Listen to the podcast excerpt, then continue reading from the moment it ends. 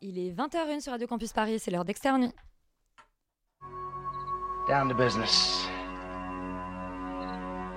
I got my wild cherry diet Pepsi, and uh, I got my blackjack gum here, and I got that feeling. Mm, yeah, that familiar feeling that something rank is going down out there. Oui, non, non, vous vous trompez pas, il s'agit bien d'une apostrophe. Hein. Voilà, je m'adresse à vous, chers spectateurs. Don't ever feed him after midnight. She's alive! Alive! ready to party. I'm sorry, Dave. I'm afraid I can't do that. I'm a man. Well, nobody's perfect. Qu'est-ce que c'est faire C'est pas quoi faire. Les acteurs sont à l'aise dans leur personnage, l'équipe est bien soudée, les problèmes personnels ne comptent plus, le cinéma règne. Vers l'infini le bocal d'Externe Nuit est une machine à voyager dans le temps. Valéria Bruni Tedeschi l'emprunte pour revenir au début des années 80, à l'époque où elle était étudiante en théâtre sous l'œil exigeant de Patrick Chéreau, directeur du théâtre qui donne son nom au film Les Amandiers. À la même période, mais de l'autre côté de l'Atlantique, James Gray revisite son enfance agitée dans le Queens avec Armageddon Time. Après avoir passé un certain temps à la cour du roi Soleil, Albert Serra revient au présent pour Pacifiction, tourment sur les îles, son premier film contemporain, tandis que Clovis Cornillac, autre grand habitué des films en costume, se plonge dans les années 20 pour Les couleurs de l'incendie, adaptation de la suite d'Au revoir là-haut.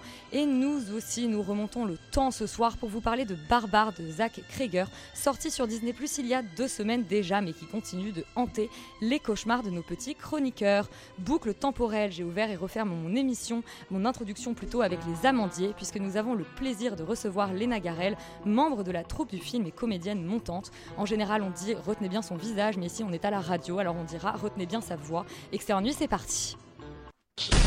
Breaking news.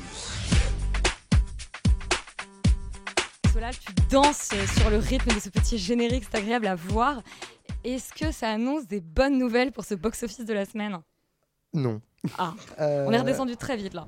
Euh, bah, en fait, visiblement, euh, j'ai un peu l'impression que notre émission n'est pas très utile sur, euh, sur l'audience générale du cinéma français, puisque Les gens ne nous euh, écoutent pas. les gens ne nous écoutent toujours pas assez. Les meilleurs nous écoutent. les meilleurs nous écoutent, mais les meilleurs feraient bien d'être plus nombreux, puisque euh, sans eux, eh bien, Black Adam se retrouve premier du box-office cette semaine avec 400 000 entrées pour 510 copies, ce qui est un premier très léger en plus. Donc c'est euh, bon, euh, c'est pas dingo dingo. Et euh, de surcroît, le, les deuxièmes et troisièmes sur le podium du box-office cette semaine sont des films que nous avons fortement déconseillés lors de cette émission, puisque c'est Mascarade de Nicolas Bedos qui remporte la deuxième place du box-office et Simone, le voyage du siècle, qui remporte la troisième. Donc, euh, bon, visiblement, euh, nous ne sommes pas très utiles. Euh, de surcroît, euh, novembre de Cédric Gilles est toujours, toujours bien placé euh, au box-office, puisqu'il est Et c'est cinquième. toujours, toujours une très bonne nouvelle. Et c'est vrai qu'on a, une on si a, on bonne a quand même des voix dissidentes euh, Oui, mais euh, moi, je suis partisan de la, de, de la dictature heureuse. De la pensée, et, et je pense que c'est moi. Donc euh, je dirais que novembre, c'est une mauvaise nouvelle. Je suis absolument désolé. En revanche, Klaus euh, de Lucas Dont, qui est sorti il n'y a pas si longtemps, est anormalement, je dirais, 14e de ce box-office avec 83 000 entrées pour 355 copies, ce qui n'est vraiment pas dingue, surtout que c'est un film qu'on a hautement conseillé dans cette émission. Donc je vous conseille d'aller le voir. et je ne suis pas seul à vous le conseiller, il me semble. Et tu sais que pour Black Adam, j'ai une théorie, c'est que Laurent est retourné le voir tous les jours en KDX. Oui, mais euh, je- Laurent n'est pas retourné voir Jacques Mimoun, puisqu'il est toujours 15e du Mais box-office. quelle ce qui est dommage. tristesse. En fait, il faut que je me fasse installer un siège 4DX chez moi. Enfin, au bout d'un moment, euh. Qu'est-ce que ça donne le 14h de Paris, les films qui sont sortis Eh aujourd'hui ben, en parlant de 4DX, on commence euh, évidemment avec un film de super-héros, euh, Black Panther Wakanda Forever, qui fait un très gros démarrage hein, de 4214 entrées pour 28 copies, donc une grosse moyenne de 151. Personne n'est vraiment surpris, même si on n'en parle pas aujourd'hui. La semaine prochaine. peut-être la semaine prochaine. Euh, c'est suivi d'assez loin, mais avec une assez belle performance d'Armageddon Time, dont on vous parle aujourd'hui, le dernier James Gray, qui fait 1642 entrées pour 27 copies, donc une moyenne de 61 qui est assez solide. Et enfin, en troisième place, un autre film dont on vous parle aujourd'hui, qui s'en sort pas si mal, ce qui est peut-être un problème, nous verrons, qui fait 1005 entrées pour 21 copies, donc une moyenne euh, très honorable de 48. Euh, C'est les couleurs de l'incendie dont tu parles Voilà, les T'as de t'as même pas donné J'ai pas donné titre, tu l'as censuré. D'accord, euh, ben écoute, c'est peut-être mon cerveau là. Euh, mais je vous en parle avec grand plaisir tout à l'heure. Euh, enfin, j'ai envie de vous parler d'un film qui s'appelle Seul autour du monde.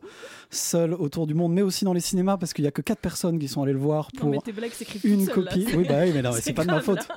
Si tu veux, je suis feignant. Si le, si le titre le fait à ma place, tout va bien.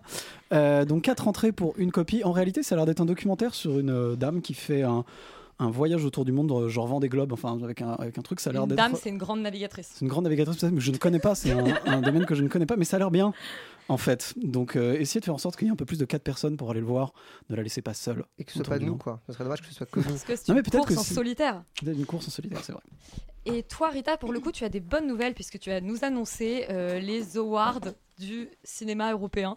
C'est exactement ça. Le 10 décembre prochain à Reykjavik euh, auront lieu les Super. European Film Awards. Voilà, pour avoir un très bon accent. Waouh. Euh, dans lesquels sont nommés notamment en meilleur film, et on va faire du chauvinisme, Close de Lucas Dont justement, mais aussi Holy Spider qui est une coproduction française et Triangle of Sadness qui est aussi une coproduction française, chose que je ne savais pas. Mais surtout, et on le note, dans la meilleure comédie européenne, sur les trois films nommés, il y a euh, La Fracture de Catherine Corsini. Est-ce que je le nomme effectivement parce que nous avons ici euh, une personne qui va nous parler du film de Valérie Bruni Tedeschi qui est dans le film? Peut-être. Et dont on a reçu d'ailleurs l'équipe de la fracture euh, à, à cette même table euh, parce qu'on avait beaucoup aimé le film. Et tu me fais une transition absolument parfaite pour euh, lancer la bande-annonce des Amandiers de Valéria Bruni Tedeschi.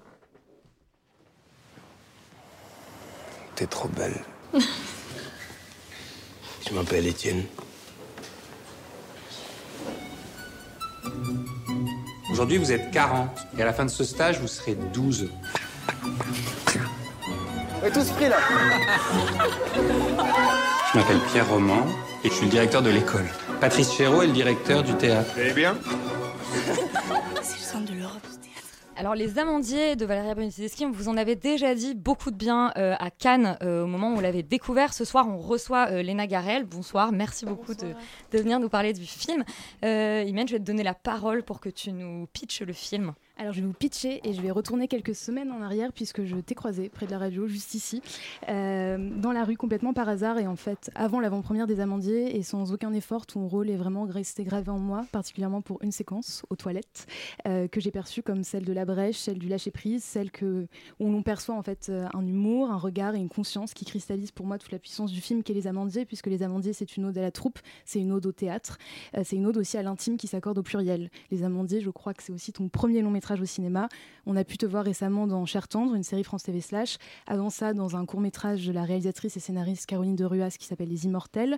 Et surtout au théâtre, euh, notamment dans la partie in du Festival d'Avignon en 2019 pour La Brèche, justement, euh, qui est une pièce de la dramaturge américaine Naomi Wallace, mise en scène par Tommy Millot avec qui tu vas recollaborer euh, bientôt.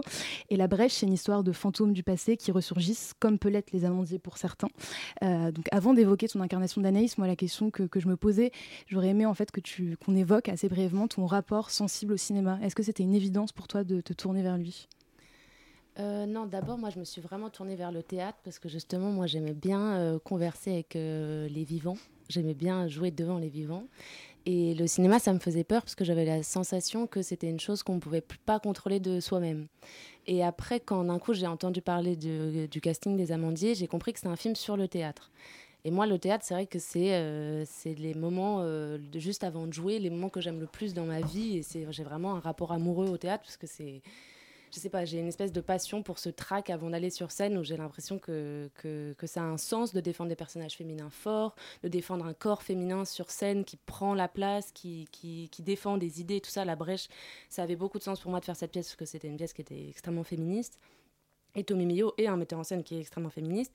Et donc mon rapport au théâtre, il est lié aussi à mon féminisme parce que je pense que, en tout cas moi quand j'étais petite, j'avais envie de voir des corps féminins qui savaient s'imposer. Et donc moi j'ai grandi en adorant euh, par exemple la famille Adams, j'aimais trop euh, Morticia Adams, que je me disais mais voilà c'est un corps qui de femme qui je sais pas comment dire, qui elle était pleine de désir et en même temps elle était fière et sûre d'elle. Et le théâtre pour moi comme c'est très lié au corps ça avait du sens de faire ça. Alors que j'avais la sensation que le cinéma, c'est plus compliqué parce qu'on contrôle pas ce qu'on peut dire de soi-même et ce qu'on peut montrer de soi-même. Et quand j'ai compris que le film était sur le, théâtre, je me suis dit, bon, je crois que j'ai quand même envie de passer cette audition. Et, euh, en fait, euh, au fur et à mesure des auditions, j'ai vraiment compris qu'elle nous faisait passer euh, des auditions pour ce film comme si on voulait rentrer dans une école de théâtre. Ça a été complètement. Enfin, c'était euh, est-ce que vous allez faire partie de la troupe ou pas? Et les auditions, c'était des textes de théâtre, c'était des chansons de Barbara à apprendre par cœur, des monologues à apprendre par cœur, de l'improvisation. Enfin, tout était fait pour qu'on ait la sensation, non pas de faire un film, mais de, de vouloir rentrer dans l'école des Amandiers. Et c'est pour ça, je pense que ben, ma route m'a menée en- vers là, quoi, je pense. Merci beaucoup pour cette, euh, pour cette réponse. Romane, est-ce que tu veux enchaîner? Ouais, tout à fait. Moi, je trouve que c'est un, film qui déborde de- d'énergie et de vitalité. Et comme Imen l'a très bien dit, euh, c'est un, un- film sur la troupe aussi, hein, qui, qui marche comme euh, avec un, groupe énorme. Comment on fait justement pour sur le tournage ou même en amont Tu l'as un peu dit du coup, puisque vous aviez l'air de, répéter justement pour rentrer dans une troupe. Est-ce que c'est quelque chose qui, qui se crée sur le tournage aussi C'était ce mélange d'énergie qui doivent s'entendre et pas s'entendre, puisque c'est ça aussi une troupe, c'est l'espèce de mélange de trucs qui, qui marchent et qui marchent pas, j'imagine aussi. Complètement. Ben déjà, donc il y a eu ces auditions qui ont duré quand même six mois, donc c'est sûr Ah oui. qu'on a, en fait, donc on a fait les auditions et on n'a jamais su, on savait pas jusqu'à quasiment la fin. euh, euh, si on était pris et en plus pour quel rôle. C'est-à-dire qu'elle nous a fait tenter tous les rôles, donc on est passé avec euh, tout le monde. Et par exemple, euh, elle a une manière de travailler qui est quand même assez jusqu'au boutiste. Et par exemple, rien que la scène de toilette où on s'embrasse avec Sarah, moi je l'ai fait avec euh, mes 15 filles et elle et vraiment elle nous disait mais vas-y, vas-y, comme au théâtre quoi. C'est-à-dire que le moment où on répète est aussi important que le moment du tournage. Et donc on est tous passés pour tous les rôles et on savait absolument pas pour qui on on n'avait pas le scénario. On savait que c'était une troupe de théâtre mais on savait pas qu'est-ce qu'on allait jouer. Et après, au fur et à mesure, quand même, on a commencé à comprendre qu'on revoyait souvent les mêmes personnes, donc que le groupe se resserrait. Et après, donc, elle nous a euh, proposé à chacun un rôle précis. Et à partir de ce moment-là, on a eu un mois et demi de répétition. Et pendant ce mois et demi de répétition, on a répété les pièces qu'on joue dans, dans le film. C'est-à-dire qu'on a répété euh, Platonov, on a fait une lecture de tout Platonov, on a lu euh, la aussi, on a fait des répétitions de Pantésilée. Et en fait, c'est vraiment, elle nous a donné la sensation de ne pas participer à un tournage, mais participer à une école de théâtre. Donc elle nous envoyait des textos toute la journée, en disant vous répétez Pantésilée, là, vous répétez ou pas, et tout ça. Donc c'est vrai que c'était particulier parce que je pense qu'elle nous a mis. En fait, elle a vraiment lié le, le fictif et le réel, quoi. Et ça, je pense que c'est pour ça qu'on est devenu une troupe. C'est que déjà, les auditions étaient tellement dures qu'on était quand même très soudés parce qu'on avait peur, enfin, franchement, concrètement. Et après, pendant les répétitions, ben, on avait juste tous envie de jouer ensemble, quoi. Et par exemple, il y avait, quand on fait Platonov, la caméra, on a vraiment joué sur euh, une scène. Et la caméra était tellement loin qu'on la voyait pas. Donc on avait la sensation de, de jouer au théâtre, quoi. Complètement. Tu, parlais de, fiction et de réalité. Les, Amandiers, c'est en partie autobiographique euh, pour euh, Valéria Bruni-Tedeschi, avec, j'imagine, un grand travail quand même de, fictionnalisation. Euh, comment vous, vous êtes un peu organisé autour de ça, c'est-à-dire autour du réel, autour des personnages dont sont inspirés vos personnages? Est-ce qu'il y a eu, disons, une, une vraie base autour de ça, ou est-ce que vous étiez très libre dans la création de ces personnages? Non, on a été très libre. Après, on savait, enfin, on savait qui on incarnait, enfin, en tout cas, de qui notre personnage était inspiré. Moi, j'avais compris, elle me l'avait dit d'ailleurs, que mon personnage est inspiré d'Agnès Jaoui, mais elle m'a jamais dit euh, imite Agnès, Mm. euh, imite quoi que ce soit, vraiment euh, jamais. Et on était même libre d'ailleurs de euh, les voir euh, ou pas, c'est-à-dire qu'on pouvait prendre contact avec eux ou pas. Moi, j'ai eu envie de prendre contact avec Agnès Jaoui parce que dans le film, je défends un, un point de vue par rapport à Patrice Chéreau qui est différent de celui de Valéria parce qu'elle était tellement dans l'admiration. et voilà, exactement.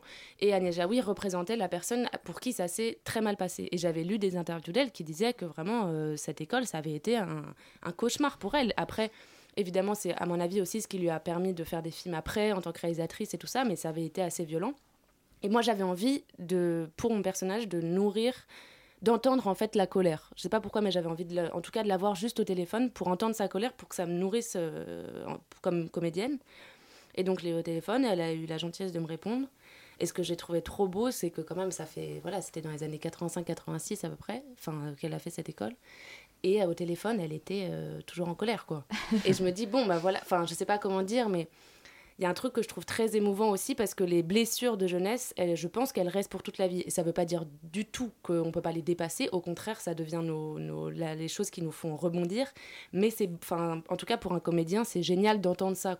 Donc moi, je m'en suis beaucoup servi de, de- de- des phrases. J'avais tout noté sur un carnet, tout ce qu'elle m'avait dit.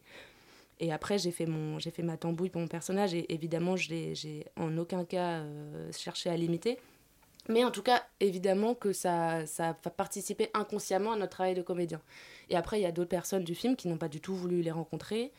Et en tout cas, par exemple, euh, pour ce que Valéria nous disait pour euh, jouer, elle, elle nous parlait pas d'imitation, elle nous parlait de sensation. C'est-à-dire qu'elle nous disait, voilà, par exemple, nous, quand on était aux amandiers, on fumait pendant qu'on pendant qu'on jouait, pendant les répétitions. Et pour moi, une répétition de théâtre dans, laquelle- tout le monde fume, c'est pas la même qu'une répétition où on fume pas. Et donc, euh, elle parlait de sensations comme ça, physiques, euh, de goût, d'odorat et tout ça, pour qu'on se mette dans l'époque et pour qu'on ait la sensation de faire partie d'une troupe qui est en effet euh, plus liée aux années 80. Pareil, elle parlait de, hum, des petits cigares. Elle disait à Louis, je me souviens qu'elle voulait absolument pas qu'il imite Patrice Chéreau, mais que elle, lui a dit il fume des petits cigares. Et pour moi, c'était très important. Qui, dans mon souvenir, il fumait des petits cigares. Et Louis a dit non, mais attends, j'ai arrêté de fumer depuis euh, 15 ans, tu vas pas me faire refumer, c'est chiant et tout ça. Et le lendemain matin, il est arrivé, il avait des petits cigares. et pendant tout le tournage, il a fumé ses petits cigares. Parce que voilà, on savait qu'elle, elle aime travailler avec ça, avec les détails. Et justement, au, sujet de ces détails-là, euh, de ce que j'entends, ça avait l'air d'être vachement euh, acteur studio, justement, et presque de la méthode euh, de, de base du, de l'acteur studio que vous avez utilisé. Et vu qu'en plus, dans le film, vous y allez et il y a un stage à l'acteur studio, je me demandais si vous êtes vraiment concrètement basé sur ça pour travailler, euh, en tout cas la méthode en scène, ou si même vous, euh, et toi particulièrement, tu t'étais inspiré de ça, ou si même c'est ta méthode pour euh, préparer tes rôles? Bah, c'est une super bonne question parce que vraiment, j'ai pas la réponse. C'est-à-dire qu'à la fois, c'est une, c'est une méthode que je trouve extrêmement intéressante. Moi, j'ai fait un stage euh, à New York avec euh, Suzanne Batson qui est vraiment liée à l'acteur studio. Et je trouve ça extraordinaire, vraiment. J'ai appris énormément en un mois, par exemple. Mais c'est d'une violence qui est. euh, qui est quand même assez forte parce qu'on va puiser dans sa propre vie et son, son propre, sa, sa propre euh, douleur, honte et tout ça. Après, Valéria, elle travaille complètement comme ça, vraiment. Donc, quand on a passé les auditions, on le savait. Et donc, on était obligé d'accepter ça, en tout cas, parce que c'est comme ça qu'elle travaille. Et il y a un documentaire euh, qui a été fait euh, sur les amandiers qui s'appelle Des amandiers aux amandiers, euh, qui a été tourné donc pendant le tournage. Et on, on voit comment elle nous fait travailler.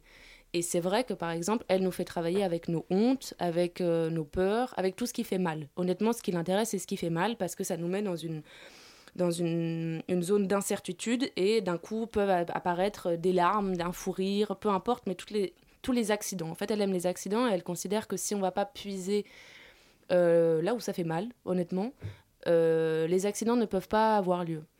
Alors moi, je suis à la fois d'accord avec ça et en même temps, euh, je pense que c'est dangereux euh, parfois pour certaines personnes. Donc j'ai pas de réponse. Enfin voilà. Ok, merci beaucoup. Solal? Oui, alors bah, de, de ce que tu racontes, de l'expérience que tu as vécue sur ce tournage-là, j'ai l'impression qu'il y a eu une grande indépendance euh, à la fois de tous les comédiens, tu peux m'affirmer si tu veux, mais, mais euh, et, et un grand travail si tu veux. J'ai l'impression qu'il y a eu presque un petit film par personne carrément de ce, que tu dis là. C'est l'impression que ça donne. Est-ce que justement ce que tu as vu toi du montage final, est-ce qu'il y a eu quelque chose de l'ordre euh, de, euh, de l'étonnement quoi? De, de, de, voir ce qui a finalement été fait, de, toute cette espèce de grande aventure que tu décris? Hmm. Oui, forcément, j'étais. Ben... Après, on savait, donc on a tourné, je pense, il y avait euh, 152 heures de rush. Donc on savait. Après, la première version a duré. euh, La première version du film a duré 4h30. Et Valéria était très contente. Elle a dit ça y est, j'ai réussi, j'ai fini mon film. Et là, c'est les producteurs qui lui ont dit bon, euh, là, ça va pas être possible.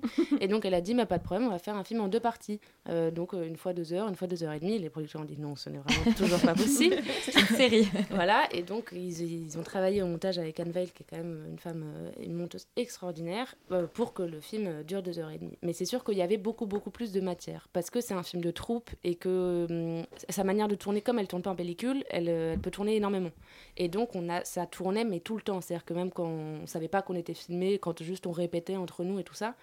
Donc c'est un, c'est tellement un film qui a été fait de manière chorale, c'est-à-dire que vraiment on était tous, tous les jours sur le plateau au théâtre, et ça tournait dans certains endroits, nous on répétait dans d'autres, d'un coup il y avait la caméra qui se baladait et tout ça. Donc on savait qu'il y avait tellement de matière qu'il n'y aurait jamais tout, quoi. C'était impossible, ça pouvait pas faire un film. Et en même temps, euh, moi maintenant que je le vois, je trouve que de toute façon, les sensations, euh, en tout cas la sensation de la troupe, j'ai l'impression qu'elle y est dans le film. Donc c'est pas une question de qu'est-ce qui a été gardé ou pas gardé. C'est le plus important, c'est qu'on la ressente et qu'on la, qu'on la voit, quoi, cette troupe. Oui, c'est comme s'il y avait des lignes de fuite en fait quand on, quand on regarde le film. Alban, tu es de l'autre côté de la vitre, mais tu es quand même avec nous. Je crois que tu as une question pour euh, Léna Garel. Ouais, alors j'avais une question par rapport à ce que tu disais tout à l'heure sur personnage d'Anaïs qui est en partie inspiré du, du personnage d'Agnès Jaoui. Est-ce que c'était une volonté de la part de Valéria Bruni Tedeschi de, de, de vous anonymiser, juste vous, la troupe de spectateurs, et de laisser euh, au public à la fois le nom de Pierre Roman et le nom de, de Patrice Chéreau Ou alors c'était euh, presque anodin, ou alors on pouvait pas les flouter, on pouvait pas eux les anonymiser, mais vous, oui. Enfin, comment ça s'est passé justement ce- cette partie de réel et de fiction entre ces, ces deux tranches de personnages? C'est vrai qu'on passe d'Agnès à Anaïs et il y a plein de, plein de jeux comme ça sur les noms des personnages. Ben après, je pense que voilà, je pense, à mon avis, si elle avait mis tous les vrais noms des personnes, le problème c'est que pour les spectateurs, après, potentiellement, ça peut donner des choses, on cherche qu'est-ce qui est réel, qu'est-ce qui est pas réel et tout ça. Alors que c'était pas ça le but du film. Je pense qu'elle, elle a, de toute façon, euh, euh, c'est quand même son point de vue, c'est-à-dire qu'elle peut pas aussi non plus penser que euh, elle a bien décrit le point de vue de chacun. Elle a juste donné sa version de qu'est-ce qu'elle a vu par son prisme à elle de cette époque-là. Et elle a essayé intelligemment de d'écrire les points de vue des autres mais ça reste quand même malgré tout toujours son point de vue. Donc je pense qu'elle avait hum, peur un peu du jeu. C'est-à-dire que d'un coup on joue à, c'est qui ça machin. Alors que c'est vraiment pas euh, ce qu'elle voulait faire. Elle elle dit moi, je voulais faire un film sur cette école, mais qui soit absolument pas un hommage à Patrice Chéreau parce qu'il se serait retourné dans sa tombe et il m'aurait ri au parce qu'il détestait les hommages. Au contraire, j'ai voulu parler de mon point de vue sur lui, donc j'ai voulu parler des qualités, mais aussi des défauts, de ce qui allait et de ce qui allait pas. Et le but, voilà, c'est pas de, de raconter cet âge d'or euh, des années 85-86 de l'école d'intermodé. Non, c'est aussi d'être un peu critique. Voilà. Précisément. Oui, Alban, vas-y, enchaîne. Le, le film, je trouve, euh, parvient à, à montrer un point de vue qui, à la fois, n'est pas une sorte d'hommage euh, aux Amandiers, et arrive à donner quand même des, des critiques parfois acerbes sur Pierre Roman ou même sur Patrice Chéreau, et c'est ce qui, ce qui relève un petit peu le film dans le sens où ce qui ramène un peu de piquant. Roman, je crois que tu as une dernière question. Leur J'en ai une dernière. Moi, il y a quelque chose qui m'a beaucoup touché dans le film, qui est la façon dont ça parle, je trouve, de, de- du besoin de la jeunesse d'être euh, aimé, d'être regardé. Et je trouve que finalement, c'est ton personnage qui incarne le plus en fait ce, ce besoin-là, euh, et qui est en fait euh, quasiment le personnage le plus contemporain du film, puisque euh, c'est lui qui voit toutes les failles de, de l'école, qui, qui est en rébellion par rapport à cette école, et qui en fait est quasiment comme le spectateur, puisqu'il il voit ça avec un regard plus d'aujourd'hui, où on voit les choses un peu inacceptables qu'a pu faire cette école. Moi, je voulais savoir comment toi, tu as justement construit cette espèce de, de trajectoire, euh, puisque tu as une, t'as une vraie trajectoire de- d'un point A euh, où tu as une forme de désillusion finalement euh, au fur et à mesure que, de- que l'école continue, enfin a lieu. Je parle plus français. et du coup, je voulais savoir comment tu as construit cette, cette rébellion-là dans, ta- dans ta tête ou dans la, dans la façon de travailler, puisque j'imagine que vous n'avez pas forcément filmé de manière chronologique aussi, avec une forme de, de colère qui grandit, comme tu disais, qu'Agnès Jaoui t'avait appelé Insufflé. avec cette colère justement. Bah ouais, vraiment déjà en essayant de travailler sur la base de ce qu'elle m'avait dit. Et après, ben, je pense que moi, c'est une chose. En fait, elle m'avait dit que en- pendant qu'elle a écrit le scénario, elle a vraiment fait des interviews de, de ses camarades de classe des années 85-86 et pour avoir aussi leurs souvenirs. Et elle m'avait dit, elle m'avait raconté cette anecdote comme quoi, et c'est revenu plusieurs fois dans les différentes interviews, que il aurait à un moment dit que il- Patrice Chéreau qui supportait pas de regarder Agnès Jaoui sur un plateau parce qu'elle avait des trop grosses fesses et qu'il supportait pas ça. Et moi et donc elle me l'a raconté, elle m'a dit je sais pas si c'est vrai qu'il a dit ça, mais en tout cas c'est comme c'est revenu quand j'ai posé des questions aux autres de, de, l'école de Nanterre-Amandier. euh, je trouvais ça intéressant de te le dire. Et, donc, euh, à un moment, c'était dans le scénario. Après, elle a enlevé. Je crois qu'elle s'est posé la question. Mais en tout cas, euh, quand euh, il y a la scène où il y a une scène notamment de violence entre euh, mon personnage et celui de Patrice Chéreau, c'est ça qui m'a. En tout cas, moi, par exemple, ça, c'était ma ligne euh, de conduite. quoi. C'est une phrase qui aide à jouer pour moi. Voilà. Donc, euh, je joue quelqu'un qui va se rebeller parce qu'on parle mal, euh, qu'on dit qu'elle est irregardable sur un plateau parce qu'elle a des trop grosses fesses. Ça, par exemple, vraiment, je, je, je crois que c'était vraiment. Enfin voilà, je pense qu'après, chaque personnage, on le construit de manière différente, mais il y a aussi. Moi, je n'essaye pas de construire une chose sur un film euh, comme un fil tendu de Ah, je pars de là. je pars- J'essaye d'avoir des, des, des moteurs. C'est-à-dire, je travaille avec des moteurs, et après, le but, c'est que les moteurs, quand on joue, se chauffent euh, les uns avec les autres. Et donc, pour moi, mon moteur pour jouer ce film, ça a été j'ai envie d'être regardée par ce metteur en scène et qui m'aime, et en même temps, je supporte pas parce que je sais qu'il dit des choses sur moi comme elle est regardable parce qu'elle a un trop gros cul. Et donc, le fait de frictionner euh, ces deux phrases-là, ces deux pensées-là, c'est ça qui m'aide à jouer. Mais j'ai pas. Voilà, C'était, le but, c'est de réveiller de la, enfin, de la colère, de la tristesse, de, d'être à vif, quoi, d'être comme un enfant. Pour moi, c'est ça jouer, c'est, réveiller le- l'état enfantin. Et, et je pense que c'est vraiment ça, quoi. Je trouve ça tellement affreux d'entendre cette phrase que ça suffit à jouer tout un film, je pense. C'est sûr que c'est une phrase qu'on aurait du mal à entendre aujourd'hui, en tout cas, euh, bah, ne, pas, ne pas se rebeller. En tout cas, toutes ces émotions, euh, qu'on les sent et elles se bousculent euh, dans les amandiers. Le film sort dans une semaine. Euh, on vous invite aussi à réécouter ce qu'on en avait dit au moment de Cannes. Je précise effectivement que tu fais aussi euh, Léna dans Cher Tendre, euh, qui est actuellement sur, euh, sur Slash et qui est une très jolie teen série que je vous invite à découvrir. Euh, merci beaucoup euh, d'être passé euh, dans Expert. super, je suis ravie d'être venue. bah écoute, tu reviens quand tu veux. Euh, on parle d'un autre film qu'on avait découvert à Cannes, c'est Armageddon Time, le nouveau James Gray.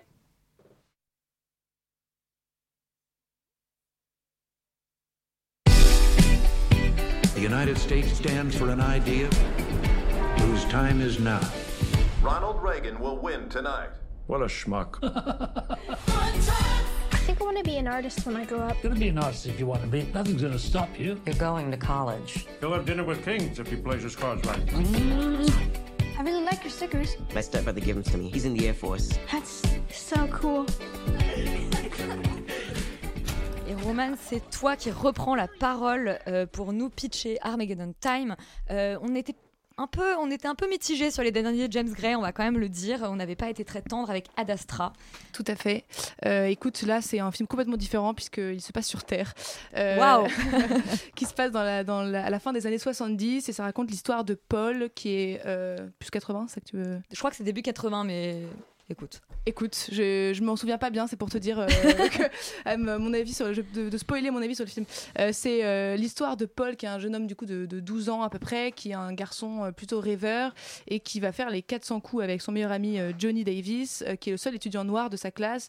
Et en fait, du coup, Paul va être changé d'école par ses parents pour aller donc dans une école privée et il va être interdit de revoir son ami. Donc, ce jeune garçon va être confronté à la fois à ses propres privilèges, à l'injustice euh, de l'époque euh, par rapport à son ami et euh, va devoir se positionner en, en quelque sorte là-dedans à un très jeune âge du coup.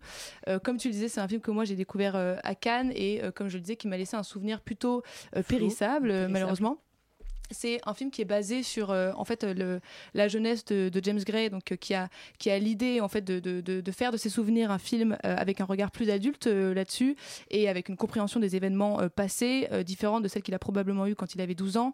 Donc sur le papier, je trouve que c'est le film le film part d'une idée en fait que, que j'aime beaucoup personnellement, qui est de, voilà de revisiter ses, ses souvenirs avec les lunettes d'aujourd'hui, avec encore une fois des, suj- des, des sujets, des thématiques qui peuvent être très intéressantes, bien que pas forcément très originales, puisque dans le, beaucoup de coming of age euh, américains, on a cette idée d'innocence perdue ou, ou arrachée euh, à des enfants, et malheureusement, je trouve que James Gray euh, n'arrive pas à faire de ni ce sujet ni sa vision de ses propres souvenirs quelque chose de intéressant ou même de, de nouveau.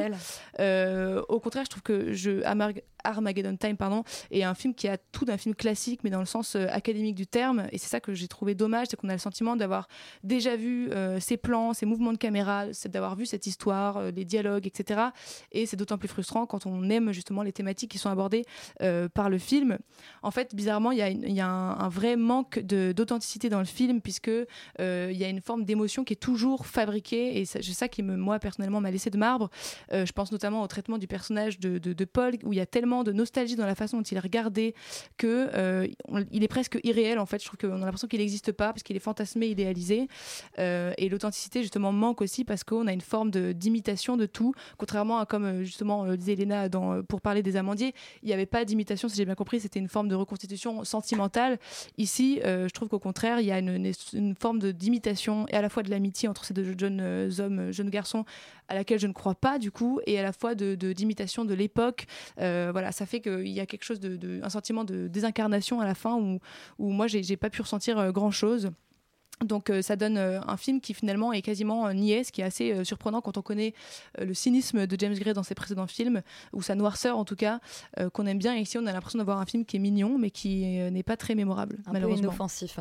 Euh, Alban, je te voyais hocher la tête, j'en déduis que tu es assez raccord avec Roman sur pareil. Armageddon Comme, Time. comme d'habitude, tout pareil avec Roman. C'est beau, c'est beau cette cohésion. Effectivement, j'avais découvert aussi, euh, enfin, on l'a découvert tous ensemble à Cannes, ce film. Et ça m'a, comme Roman, pas laissé du tout un souvenir impérissable. Alors, je suis plutôt client d'habitude des films de, enfin, du cinéma de James Gray. Si ce n'est quand même la découverte de Jalen Wade, donc le petit euh, garçon qui jouait le rôle de, de Johnny, et bien sûr pour les personnages de, euh, interprétés par euh, Anna Tawai, j'allais dire Anna Wintour et Anthony Hopkins. Je Et, veux voir ce film. Ouais, carrément. Le film, du coup, m'a marqué pour plusieurs raisons, mais que la première, euh, tu l'as un peu dit, Roman, tout à l'heure, c'est que dans la veine sociale du film, je pense, qui est quand même au cœur de Armageddon Time, euh, ça m'a pas transporté pour la simple et bonne raison que si la fracture, je trouve qu'elle est quand même plutôt bien mise en scène. Euh, je trouve que ses ressorts à la fois historiques, ses ressorts sociologiques, le regard que James Gray porte sur cette histoire-là, le ton qu'il apporte, ça va c'est trop binaire, c'est trop simple, c'est pas assez subtil. Et euh, de manière générale, le, film souffre précisément d'un manque assez prononcé euh, de subtilité, non pas de finesse, mais euh, justement de complexité. Ce qui fait que malgré toute l'empathie que j'ai pour les personnages, enfin en tout cas que j'ai pour le personnage de Johnny, ce qui contraste d'ailleurs beaucoup avec le personnage du héros que j'ai complètement détesté pendant tout le film, eh bien je suis pas parvenu à ressentir une, émotion, enfin en tout cas l'émotion que voulait nous mettre sous les yeux de James Gray, parce que tu l'as dit aussi tout à l'heure, Roman, tout est préfabriqué. C'est un film qui est effectivement plutôt niais. La seconde raison, je vais aller un petit peu plus vite, c'est que le film, je trouve que son sujet finalement est assez banal. Enfin, euh, c'est un, petit garçon qui veut devenir un artiste dans une famille plutôt stricte et qui trouve refuge en la personne de son grand-père. Enfin, on l'a vu mille fois ce film-là. Et je trouve que par rapport à la manière dont est montré euh, l'époque, de plus en plus on a des films sur la fin des années 70, début des années 80. Je trouve que c'est un- une thématique une esthétique qui devient de plus en plus racoleur dans la manière dont c'est fait. On avait, euh, même si c'était en 79 ou en 69, je sais plus, le film euh, Apollo 1 et demi dont on avait Ouais, parlé le- euh, il y a un ou deux ans, qui, qui justement fermait un petit peu cette boucle-là par rapport à cette esthétique. Et là, on redémarre sur un nouveau film avec vraiment encore les postes de radio, les vieilles télévisions. Je trouve que c'est, voilà, c'est, euh, si vous voulez connaître James Gray, ne- n'entrez pas par cette porte-là. quoi. Alors Rita, toi justement, tu n'aimes pas trop James Gray d'habitude, euh, là, et je crois que cette fois-ci la parole est à la défense pourtant. À peu, à peu près. Bon, déjà, j'aimerais juste dire Apollo 17 c'était cette année. C'est juste cette que- année, ouais. C'est juste, c'est tellement lointain dans ma tête aussi. Euh, Ouais, je ouais, cette déteste année. Il y a pas les si- films. il y a genre de- six mois, max. Je- franchement, je déteste tous les films de James Gray que j'ai vus euh, parce que je trouve que c'est vraiment moins moins. J'ai perdu mon papa et j'ai du mal avec comment est-ce qu'il le présente.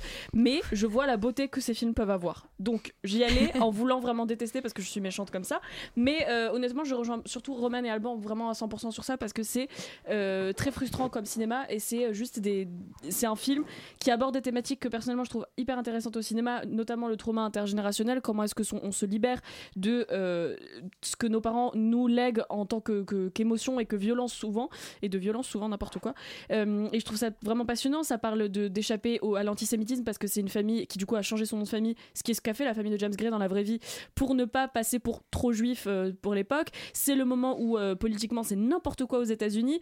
Il rencontre un petit garçon noir et il est face à ses propres privilèges, même si c'est pas une famille privilégiée de base. Il y avait tout pour euh, donner des trucs vraiment très profonds. Et je suis grave d'accord parce que ça va pas jusqu'au bout de ses idées, ça, ça gratte tout en surface sur notamment ces thématiques. Et alors au niveau de la mise en scène j'ai absolument tout oublié ce qui n'est pas forcément bon signe. C'est pour moi très gros sabot comme la plupart des films d'autofiction où en fait un réalisateur essaye de parler de ses découvertes enfantines et adolescentes où il essaye de se souvenir du moment où il a compris qu'il y avait des sujets qui concernent les adultes et qu'il va falloir l'aborder quand on est enfant c'est toujours difficile et ben en fait euh, ça fait que des fois le personnage euh, du petit garçon il, découvre le racisme et en fait on comprend parce que c'est un enfant. Mais vu qu'il est vu du point de vue d'un réalisateur qui n'est plus un enfant ça fait très très très euh, bah, enfantin et gamin comme, euh, comme euh, prise de position dans le film que de dire euh, le racisme c'est mal. C'est compliqué enfin c'est très difficile d'ad- d'admettre ce genre de choses aujourd'hui. donc euh, voilà je, après je, je sauve euh, franchement euh, c'est parce qu'on avait dit que t'allais de- le défendre. non mais c'est pour dire c'est mon préféré de James Gray pour l'instant.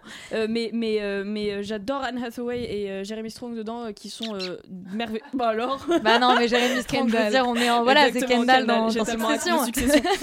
Non ils sont ils sont merveilleux et puis et puis Anthony Hopkins euh, franchement moi j'ai failli euh, pleurer pour être honnête le, petit garçon dont j'ai pas retenu le nom mais dont tu as parlé Alban qui est sublime euh, il a des yeux en fait il a des yeux qui de, biche qui pleurent et ça bah, ça donne envie de pleurer quoi. Donc moi en vrai allez le voir quand même c'est pas mal. Solal, dans quel camp te situes te situes-tu, dis donc c'est compliqué ce soir, euh, sur le nouveau James Gray Euh, moi, je me suis mis dans le, camp des schizophrènes parce que je suis euh, un peu comme tous les soirs, parce- enfin tous les mercredis en tout cas, Euh, parce que je, je, je comprends vos points de vue, mais, mais non. Mais non, non, je suis pas, je suis pas d'accord. Euh, J'entends, je suis assez d'accord sur le fait que oui, c'est un film très classique, mais que je pense que la mise en scène de James Gray a toujours été très classique dans ce qu'il fait et que ça a toujours été un cinéaste qui, a, défendu depuis, euh, depuis le début de son cinéma, qui a, qui a- défendu le fait de, oui, de faire des plans très très larges, de faire des travelling, d'être justement d'être euh, un peu non consensuel avec la modernité qui arrivait à l'époque à laquelle lui a commencé à faire du cinéma et que c'est quelque chose qu'il défend. Maintenant, il y, a- y a autre chose. C'est, je, je pense aussi que, enfin, pour le coup, je suis désolé Rita, mais je suis absolument pas d'accord avec ce que tu dis sur le sur le cinéma d'auto-fiction, sur les cinéastes enfants, parce qu'il y a, enfin, sur les cinéastes qui parlent de leur enfance, parce qu'il y en a eu plein qui ont fait des super films, notamment Terrence Malick, que je que je susurrerai euh, jusqu'à jusqu'à mon décès. Mais euh, voilà, je, je, je pense sincèrement Je que pense que tu exagères, euh, Solal, mais comme d'habitude. Yoris s'en mêle, il a dit que tu exagérais. Mm, Non. Euh, non, alors je, je suis suis d'accord sur le fait que effectivement, c'est pas un film qui est fait pour avoir une grande profondeur politique, pour avoir une grande profondeur de point de vue sur les inégalités sociales euh, des années euh, 80. C'est pas, je pense que c'est pas euh, l'intérêt. En fait, je, je- je pense sincèrement que oui, c'est un film intimiste et que euh, ce, ce- ce petit rejet qu'il y a euh, est dû au fait que c'est pas ce qu'on attend de James Gray en fait en réalité. Mais par exemple, lorsque c'est Lucas Dont qui nous fait ça la semaine dernière, ben, ça passe super bien. Et Oui, mais justement, pour, euh, juste pour rebondir, je trouve que c'est pour moi, c'est là où c'est pas un film intimiste, justement, c'est qu'il s'intéresse pas du tout à cette amitié. C'est que s'il m'avait, moi, j'aurais adoré qu'il me parle de cette amitié et qu'on y croit et qu'il me parle que de ces deux enfants et de leur relation entre, les, entre voilà, ces deux garçons qui va être séparés, etc. Et, euh, et à, à côté de ça, du coup, euh, puisqu'on par cette amitié, à travers cette amitié, de nous raconter tout ce qui se passe en background politique, social, etc. Là, je trouve qu'il fait un portrait qui, est, du coup, est joli, mais qui parle de rien, comme disait Rita. Je trouve que tout est en surface et qu'il y a, du coup, il y a rien d'intime en fait. C'est ça qui m'a. en fait, manque d'un centre de gravité je, finalement. je- je pense que c'est pas un film aussi positif, euh, aussi positif que, ce que vous croyez. Je, pense que sincèrement, c'est pas un film nostalgique sur oh là là, mon enfant c'était tellement bien, c'est trop bien, je vais la raconter. Je pense que c'est profondément un film sur le remords en fait, sur, sur, sur les, les échecs de ce qu'il aurait pu faire étant enfant s'il avait eu sa, sa psyché d'adulte en fait. Parce qu'il y a quand même tout un, tout- toute une partie du film qui parle justement du fait qu'il a vu les inégalités et qu'il ne s'est pas battu, qu'il n'a pas défendu les, les, les élèves qui étaient opprimés et que, et que euh, a posteriori à la fin du film il le regrette. Qu'il y a tout son rêve d'enfance qui est donc son rêve de, de- de devenir euh, euh, astronaute, il me semble, il dessine des fusées pendant tout le film, etc. C'est un, c'est un profond remords. Quand on connaît un petit peu James Ray et qu'on sait qu'il a réalisé Ad Abstra derrière et que d'ailleurs, je suis d'accord avec vous, c'était pas dingue dingue, euh, bah, on, on comprend en fait un peu mieux la psyché. Et donc c'est pour ça que je suis d'accord que c'est peut-être pas une bonne porte d'entrée pour le cinéma de James Ray, mais c'est peut-être une bonne porte de sortie. Et que, et que- Ça veut dire qu'on n'y retournera pas non, ça veut dire Il qu'il faut peut-être le voir, hein. en le... faut, faut le voir en connaissant et en ayant peut-être vu ce qu'il a fait. Et encore, je suis pas d'accord parce que c'est assez rare de voir des films qui traitent de la- de, de l'enfance euh, et, et- et en tout cas de- de- du début, du tout début de l'adolescence ou de cet âge-là, qui est l'âge charnière où on commence à s'interroger son point de vue sur le monde et qui, et qui est euh, justement euh, un petit peu noir, quoi, qui est un peu cynique, qui est je pense plus cynique que ce que vous, que ce que, que ce que vous dites, quoi. Et donc plus euh, j'aimerais que ce que vous en dites. je pense qu'il est plus qu'il est que c'est un film. moi, c'est absolument c'est un peu ce que j'attendais en allant dans la salle et j'ai pas été déçu. Et je saluerai de surcroît en, en- en petite touche finale la photographie de Darius Kunji qui est toujours aussi euh, champ max.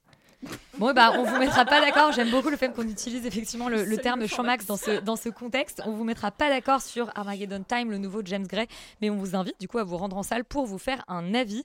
Euh, et on va maintenant parler d'un troisième film canois. Je sais pas ce qui se passe cette semaine, mais qu'on avait raté au moment de Cannes et qu'on vient de rattraper. C'est Pacifiction, Tourment sur les îles, le nouveau film d'Albert Serra. Vous êtes conscient que pour le moment, ce ne sont que des rumeurs? Moi, je n'ai pas la moindre information euh, concrète. Je n'ai aucune certitude. Regardez comme elle est belle, notre île. regarde ça. Oh, mon Dieu. Il y a le haut commissaire qui est là, ouais. Ça fait des sensations, ça me change. On va pas revenir en 95.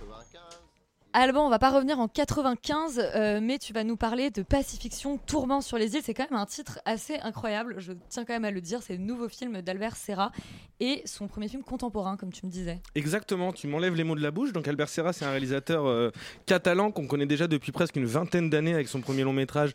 Honor de Cavalleria. J'ai fait allemand LV2, donc c'est compliqué. moi aussi. Qui a, qui a fait sur Don Quichotte. Euh, exactement, qui était sorti en 2006 et plus récemment Liberté ou la mort de Louis XIV, comme tu l'as dit dans ton intro, Elisabeth, avec Jean-Pierre Léo en 2016, qui avait été présenté en séance spéciale au Festival de Cannes. Et Pacifiction également, présenté à Cannes en compétition officielle cette année, dont il est revenu bredouille, pour mon plus grand désarroi, euh, a posteriori, si j'ose dire, parce que j'ai vu le film que ce matin. Alors, euh, premier film contemporain, comme tu l'as dit, Elisabeth, euh, non costumé également, bien que les costards de, de Majimal valent pour moi tous les, les costumes d'époque et toutes les perruques, et raconte l'histoire de deux rollers, c'est son nom de famille, qui est interprété par Benoît Magimel, qui est un haut commissaire de la République française sur l'île de Tahiti, une île qui est contaminée peu à peu par des rumeurs concernant une potentielle reprise d'essais nucléaires sur son sol. Et le film va montrer la manière dont euh, cet haut commissaire va essayer de mener son enquête tout en continuant à gérer le courant de ses affaires. Alors c'est assez dur de parler d'un tel film, disons pour commencer, pour mettre tout le monde d'accord tout de suite, que je l'ai trouvé sublime. Et au moins, euh, c'est dit, la photographie aussi, euh, j'en profite pour le dire, d'Arthur Thor, qui est son chef-op attitré, est vraiment inouï, j'ai pas d'autres mots vraiment. Euh, c'est un film qui, malgré ses trois heures de temps, malgré euh, son mutisme, malgré son hermétisme presque, m'a laissé bouche bée. Tout fourmi de vraies idées de cinéma, qu'il s'agisse de l'écriture du personnage interprété par Magimel, de son interprétation, de la manière dont Serra va mettre en scène précisément la rumeur, le doute, la peur, l'inconnu que vont euh, euh, générer ces rumeurs de nucléaire au sein de cette île, sans jamais justement tomber dans la caricature ou tomber dans la pose. Comment aussi il parvient à créer vraiment cette île, à la modeler, à faire d'elle un véritable personnage, si ce n'est le personnage central du film. Tout ça est réalisé d'une main de maître. Il y a aussi des scènes qui sont absolument ahurissantes, des scènes de bateau, des scènes de crépuscule, euh, la quasi-totalité des scènes dans la paradis, euh, le Paradise, la boîte de nuit locale, qu'on a envie de vraiment de jamais oublier. J'aurais envie de les capturer quand j'ai regardé le film dans une petite boîte pour pouvoir les regarder à chaque fois. Et par ailleurs, c'est parfois ce qui m'a freiné dans le cinéma d'Albert Serra, c'est justement le côté un peu enfant prodige, prétentieux de son discours et de sa mise en scène, qui dans ce film, j'ai trouvé est totalement absent. Le film va réussir à mélanger les genres, à mélanger les codes auxquels ils sont affiliés avec, je trouve, un naturel assez fou et une sincérité que je ne lui connaissais pas et qui est vraiment déconcertante pour le film. Et enfin, je trouve que c'est une vraie expérience de cinéma, ça emmène sur un autre monde, un autre territoire, ça a transcendé mon imaginaire à moi et je recommande vivement tout le monde à aller voir ce film d'Albert Serra qui est ma palme d'or et le plus grand rôle de Benoît Magimel. Waouh Euh, Félix, il faut que tu passes après Alban sur Oh. Pacifiction, tournant sur les îles. Est-ce que toi aussi c'est ta palme d'or, euh, ton coup de cœur? En plus, j'en sors et c'est vrai que c'est 2h45, c'est un film qui est extrêmement dense, c'est très compliqué d'en parler pour moi là, euh, parce que j'ai pas eu le temps vraiment de, de le digérer. digérer, ouais. Mais oui, c'est clairement ma palme d'or, je te rejoins complètement. Je pense que c'est le film le plus euh, extraordinaire que j'ai vu, euh, bah, du coup post-Cannes, mais bon, on va dire que je l'ai quasiment vu à Cannes. Et alors, c'est pas un film qui est exempt de défauts, je trouve.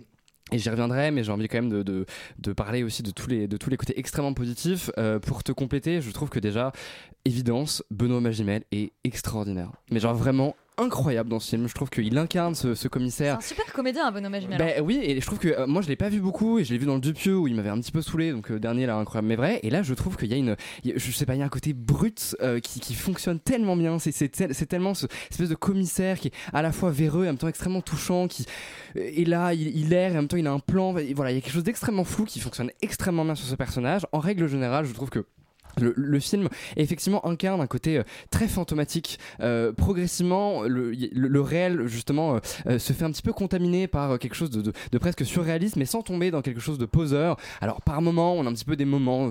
pardon, c'est pas très très bien comme phrase. Par moment, du coup, il y a quelques séquences du film qui sont parasitées je trouve par euh, une espèce de poésie un petit peu forcée. On sent que voilà il a mis des rideaux rouges qui qui, qui contrastent avec l'habit bleu voilà de la, de la comédienne. Et ça fait euh, euh, je sais pas quelque Le chose d'assez non ça fait quelque chose peut-être ça fait quelque chose d'assez poseur et qui je trouve d'assez artificiel et ça prend pas vraiment sur moi.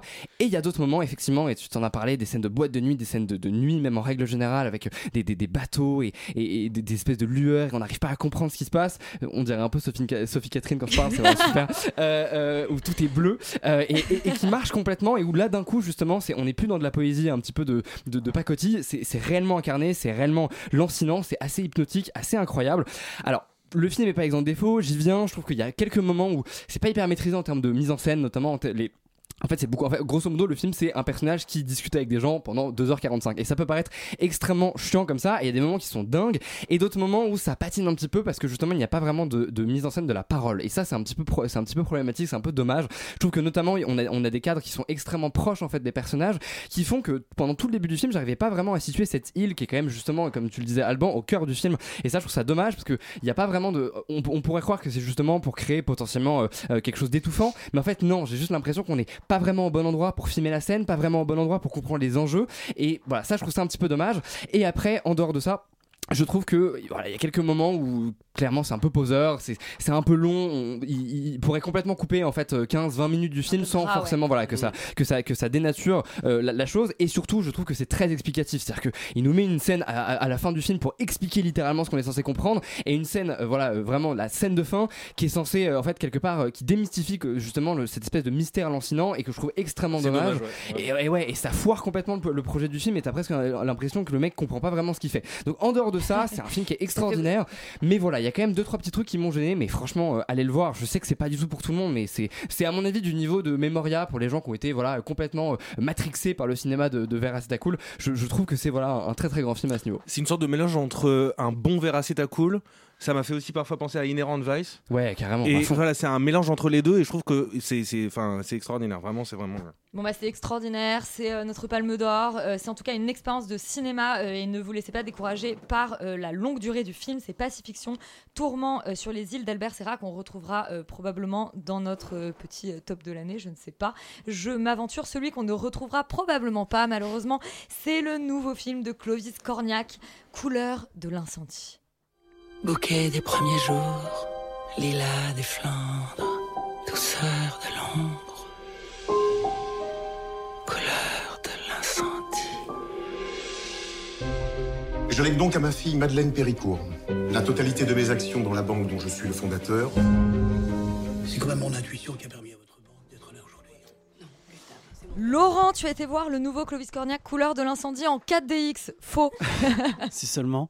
Euh, non, non, je l'ai vu en, en avant-première officielle aussi, de manière très improbable, avec Benoît Poulvord qui a fait le show à la fin. On a, on a- on a plus rigolé à la fin que pendant le film, ça c'est clair.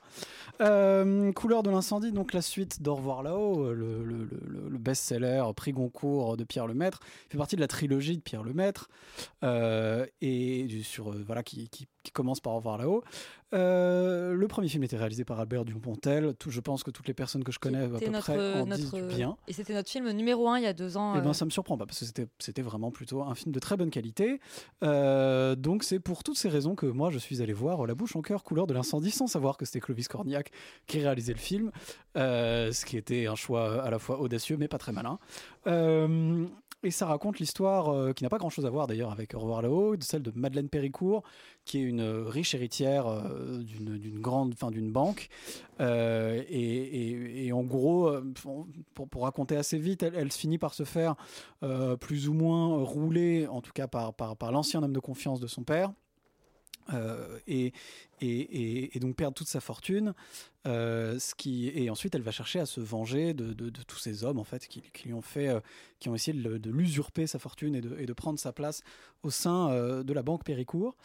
Et c'est bah, une immense catastrophe, c'est-à-dire qu'on a, on a dépassé Les en mots fait, sont posés. on a dépassé, on a déposé, enfin, oui, on a dépassé quand même les bornes sur pas mal de niveaux. C'est-à-dire que euh, déjà, je pense que le chef opérateur devrait être en prison, devrait être mis en prison. Aujourd'hui, il a, il a rien à faire dehors. Il devrait perdre sa liberté euh, parce que c'est une laideur inimaginable, alors qu'il y a quand même plus de 16 millions d'euros de budget. Euh, ce qui fait que le seul point positif du film, à mon sens, mais même Yuri sera pas d'accord avec moi, euh, c'est que globalement les décors, les costumes, etc. sont plutôt bien et tout ça. Est Bah fait oui, avec mais comme ils sont mal filmés, on s'en fout. Mais voilà, c'est-à-dire que c'est- moi Bah, je L'équipe sauve- costume a bien fait son voilà, travail l'é- quand même. L'équipe costume, l'équipe déco a bien fait son travail et bravo, bravo à eux parce que ce sont les seuls. euh, ce qui est, ce qui est peut-être le plus C'est déprimant. vrai que en c'est dehors- Pierre-Jean Larocque qui est au costume et c'est un mec qui est plutôt stylé. ce qui, est, Voilà. ce, qui est, ce qui est terrible en fait en dehors de l'image qui est affreuse, c'est que, euh, c'est que même les, les acteurs en fait jouent mal. C'est-à-dire qu'on a des bons acteurs dedans. Il y a, il y a quand même une, une tripotée de bons acteurs. Ah ouais, Euh, il y a Benoît. Poulvord, il y a Léa Drucker, il y a euh, comment, il y a Fanny Ardant, etc. Et globalement entre eux, il y a, il y a même Olivier Gourmet qui est absolument catastrophique dans ce film, qui joue un rôle, qui joue un rôle terrible et dans lequel il est ah non, pour moi, pour moi, Olivier Gourmet, il est pas si mauvais que ça. Mais alors là, vraiment, euh, c'est. Enfin, moi, j'aime plutôt bien Olivier Gourmet, mais alors là, euh, c'est une catastrophe. Globalement. Euh, des bons acteurs jouent mal parce que leurs dialogues sont nuls et qui sont pas dirigés, mal dirigés par Clovis Cornillac qui, à mon avis, a fait n'importe quoi. Et d'ailleurs, euh, comme, euh, comme l'a, comme l'a d'ailleurs très bien dit Léa Drucker à la fin de, de cette projection en avant-première, en disant que travailler avec Clovis Cornillac, c'est très facile euh, et c'est très agréable. Peut-être que c'est un peu trop facile et qu'ils auraient peut-être mieux fait de travailler un peu mieux pour être un peu meilleur. Euh, en dehors de ça, il y, a, il y a quand même des gros problèmes d'écriture où en fait le film est très mal construit. Le, le scénario est fait par Pierre Lemaître lui-même sans, sans que sans Clovis Cornillac y ait touché, parce que ça aurait été mieux s'il avait touché, du- probablement pas, mais En tout cas, c'est quelqu'un ait un recul voilà, pour, pour, euh, le voilà, pour le précédent film, c'était plutôt l'inverse, c'était plutôt Dupontel qui avait fait le scénario et Pierre Lemaître qui avait collaboré dessus. Euh, et clairement, on voit que cette équipe en fait ne fonctionne pas et que c'est un film qui a été clairement initié par des producteurs pour surfer sur la vague du premier qui avait bien marché. Euh, et c'est une énorme catastrophe, donc n'allez pas le voir, surtout pas. Yori, est-ce que tu veux en rajouter euh, sur le dos des couleurs de l'incendie? Malheureusement oui, parce que ça s'appelle Couleur de l'incendie, mais c'est plutôt Odeur de naphtaline quand même le, le- le vrai titre du film, tellement ça sent le renfermé, c'est gris, c'est moche. Euh, moi franchement je, je serais encore plus sévère que Laurent, c'est un des pires films que j'ai vu cette année, vraiment, euh, sans aucun conteste, je- tellement, les, les- tellement tout est du domaine du n'importe quoi, du ni fait ni à faire. Le scénario n'est pas écrit, c'est mal dialogué euh, au possible. Euh, les, les- les- les comédiens cabotinent. Euh, Olivier Gourmet euh, est, est- est du niveau d'une- d'un mauvais fédo, c'est-à-dire qu'il débarque toutes les deux scènes en disant Mais je suis ruiné Mais je suis ruiné comme Il ça. joue- il joue à peu près aussi bien. et- et c'est- il fait, et il fait ça, et vraiment toutes les deux scènes, il dit cette phrase. Et moi, moi, ça me faisait hurler de rire parce que j'étais juste gêné pour lui, quoi. Parce que à force d'être ruiné comme ça, enfin, c'est vraiment très bizarre. On aurait dit François Hollande sous crack. Et, C'est ce euh, que j'allais dire, et en attendant, t'as Fanny Ardant qui joue une cantatrice, pardon, mais Fanny Ardant, dont la marque de fabrique est quand même cette voix un peu comme ça. Elle, est, cantatrice, mais dans quel monde en fait? Et, euh, tout, ça est quand même un peu, euh, un peu méga gênant, dans où rien n'a de sens. Le scénario est imp- impensable, enfin complètement, débile, euh, et c'est terrible. N'allez surtout pas voir ça, euh, si, sauf si vous voulez voir un cosplay de Lénine de, par Clo- Clovis Cornillac, qui visiblement euh, veut changer de carrière et être sur la place rouge à ramasser des copecs. Si je comprends bien, tu ouvres ton bureau des réorientations professionnelles pour pour- absolument non, non, tout non, le là, monde. c'est la prison qu'il faut. Encore une fois, ces gens-là ne peuvent pas travailler. En tout cas, c'est le choc thermique entre euh, Pacifiction, euh, Tourment sur les îles et puis Couleur de l'incendie. On est redescendu, mais très très rapidement.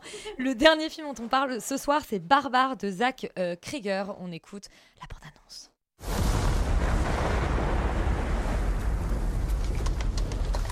Oh, you've got to be kidding me.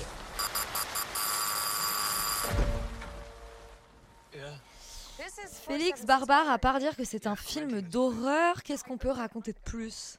Euh, bah, beaucoup de choses, parce que je suis là pour euh, critiquer le film quand même. Non, mais le pitch. Je veux pas trop en révéler. Ça raconte l'histoire de Tess qui, un soir, arrive dans euh, un Airbnb qu'elle a euh, euh, booké, euh, voilà, euh, en plein milieu de Détroit, mais genre la, la version euh, ghetto de Détroit, enfin les quartiers ghetto de Détroit. On se demande un peu pourquoi, mais comme il fait nuit, elle se rend pas vraiment compte de- du voisinage. Et en fait, au moment de rentrer dans l'appartement, elle se rend compte que euh, il y a déjà quelqu'un à l'intérieur qui a lui aussi une réservation. Et bizarre. Euh, et ensuite, évidemment, elle décide malgré tout de euh, voilà, euh, se, enfin, de cohabiter euh, au moins juste pour la nuit avec cette personne. Et elle se rend compte que la maison a plus d'un tour dans son sac. Voilà, je vais m'arrêter là parce qu'il faut surtout pas spoiler, je pense, Barbare, parce que ça fait partie du grand plaisir justement du film. Et parce que c'est pas d'où vient la menace, effectivement, entre ce colocataire, la maison, l'extérieur. Voilà, exactement, il y a un grand mystère là-dessus. C'est un film qui est absolument brillant, si ce n'est, enfin, jusqu'à ces, deux, ces 20 dernières minutes, mais j'y reviendrai. Comme d'habitude, je suis le relou qui ne veut pas crier au chef-d'œuvre, mais ils sont à ça à chaque fois d'être euh, des très très bons films. Euh, c'est absolument brillant parce que euh, c'est un film qui pense au spectateur. Et ça fait super longtemps, en vrai, et notamment dans le genre de l'horreur, qu'on n'a pas de film qui pense au spectateur. C'est-à-dire que c'est un film qui s'est posé des questions de mise en scène et de scénario pour surprendre les gens essayer de leur, de justement d'amener du neuf et euh, de, de encore une fois de jouer. Il y a quelque chose d'extrêmement ludique d'extrêmement divertissant mais c'est ce qu'on attend d'une série B et surtout d'une- série B extrêmement intelligente. Et là c'est barbare c'est exactement ça. C'est à dire que constamment on a des renouvellements justement de, de vis- vis-à-vis de la menace et vis-à-vis en tout cas de- du caractère surnaturel du film. On a des renouvellements de scénario la structure qui est extrêmement rigolote. On a des renouvellements de mise en scène qui va suivre justement les changements de structure. Enfin bref c'est un film qui euh, fourmille d'idées de partout, euh, qui est extrêmement bien maîtrisé, alors que c'est justement le premier film de Zach Krieger, et ça c'est quand même vraiment euh, à souligner. Je trouve que il atteint dans ses dans ses moments de grâce vraiment euh, un Hérédité ou un Get Out. Voilà, je trouve que c'est vraiment ce genre de série B qui en fait on en beaucoup plus sous le capot et qui sont vraiment extrêmement malines. Je trouve qu'en en termes de mise en scène, c'est vraiment sublime. Tout le début est extraordinairement bien mis en scène. On ça, ça joue justement sur le sur les sur les personnages, sur l'environnement surtout, avec évidemment la maison qui devient presque un personnage à part entière. C'est très classique de dire ça dans le cinéma d'horreur, mais là c'est vraiment très bien fait. On décortique les cadres, on décortique l'espace avec des notions de flou, des bascules de points. Enfin, c'est vraiment super bien foutu. On a des changements de mise en scène qui sont extrêmement intelligentes. Par contre, mon petit problème, c'est à la fin où d'un coup, justement, on sort de la maison et dans une logique aussi quelque part de surprendre le spectateur. Et ça peut être intéressant, mais je trouve que c'est pour le coup très mal filmé. C'est-à-dire que d'un coup, ça, fait plus- vraiment peur parce qu'on a changé justement de, procédé de mise en scène et du coup, ça s'écrase un petit peu et je trouve que c'est très déceptif. Mais en dehors de ça, foncez le voir. C'est sur Disney malheureusement, parce que je pense que ça aurait mérité une sortie salle et c'est un des films d'horreur les plus malins malins et les plus euh, brillants que j'ai vus euh, de- depuis euh, assez longtemps. Yuri, est-ce que tu rejoins l'enthousiasme de Félix Oui, pour Barbare? Comme on n'a plus beaucoup de temps, je vais parler au moins aussi vite que lui, dans le sens où euh, c'est au-delà d'un d'être un film d'horreur des- les, les plus divertissants et les plus réjouissants que j'ai vu ces dernières années, c'est un des films les plus malins et les plus rigolos. Non, mais vraiment les plus, euh, les plus surprenants en fait que j'ai vu ces dernières années, parce que ça commence comme une espèce, euh, voilà, comme tu dis, par, par, une, par une scène de 20 minutes 25 minutes qui te met mal à l'aise, tu dis tu cherches toi-même à qui est le méchant, comment ça va se passer et puis en fait le film comme ça abat des cartes en mode genre hé tu sais quoi, nouvelle règle. Et, euh, et, et- et toi comme ça tu te laisses prendre à ce jeu, tu dis mais où est-ce que ça va me mener? Je suis d'accord sur la faiblesse de la fin mais mais il y a une telle volonté de jouer avec le spectateur, de lui proposer un truc, de lui proposer vraiment un roller coaster aussi. Euh, le film va très très intelligemment chercher ses références, il va chercher évidemment dans du Hitchcock, il va évidemment chercher dans du, dans du Carpenter, il va également chercher dans des esthétiques de jeux vidéo avec des séquences qui sont parfois filmées en FPS comme ça, comme dans des, comme dans des jeux d'horreur. Donc en fait, et, et- et il les digère d'une manière euh, extrêmement intelligente. Non, voir, pour moi, c'est un des films les plus réussis de ce qu'a pu produire comme ça le cinéma, en tout cas d'horreur euh, mainstream américain ces dernières années, et globalement le cinéma américain ces dernières années, euh, par, une, par une expérience pure de, de plaisir de spectateur. Franchement, il n'y a, y a, pas- il y a, y a pas à reculer devant. Le film a, a une hype qui, moi, me, me- me faisait un peu peur, et en fait, j'étais complètement emballé par ce truc. Alban, euh, tu es peut-être le moins fanat des films d'horreur entre les trois euh, qui en ont débattu. Est-ce que Barbare t'a aussi euh, t'a captivé toi aussi? Bah, c'est vrai que malgré mon ignorance, ce film Mon film d'horreur. ce- humble. ce, ce film, euh, j'ai énormément aimé ce film. C'est ultra stimulant. Comme tu l'as dit, ça rabat les cartes à chaque fois. Moi, je m'attendais pas du tout à voir ça. Je trouvais déjà ça bien dès le début du film où je me suis dit, bon, bah, effectivement, on change de ton. Je m'attendais pas du tout aux Ah ouais, deux, aux trois, aux quatre revirements de situation qu'il pouvait y avoir dans le film.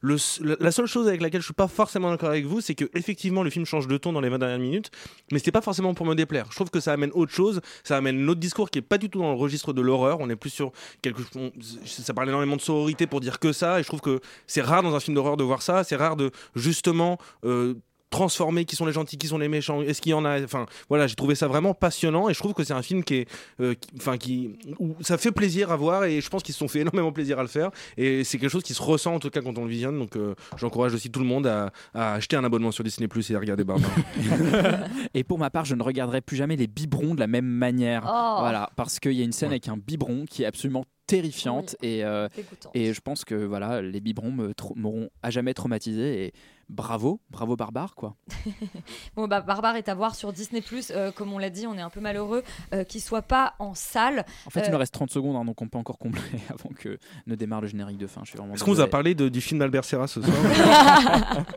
Non, je peux vous faire un petit recap. On vous a parlé des Amandiers qui sort la semaine prochaine. On a eu la chance de recevoir euh, Léna Garel pour en parler. Le Armageddon Time de James Gray. Euh, eh bien, vous n'étiez pas complètement d'accord. C'était un peu mitigé. Donc, allez vous faire un avis. Pacifiction Tourment sur, sur les îles, comme vient de le dire Alban, c'était le gros coup de cœur euh, de la semaine. Les couleurs de l'incendie ont un peu moins euh, convaincu. Et enfin, Barbare, si vous aimez vous faire frissonner, eh bien, on vous invite à le découvrir sur Disney+. Euh, merci à tout le monde. Merci à Yuri d'avoir réalisé cette émission tout en nous parlant de fiction. L'homme est polyvalent, c'est superbe. Euh, on se dit à la semaine prochaine et en attendant, vous restez sur Radio Campus Paris. Très bonne soirée.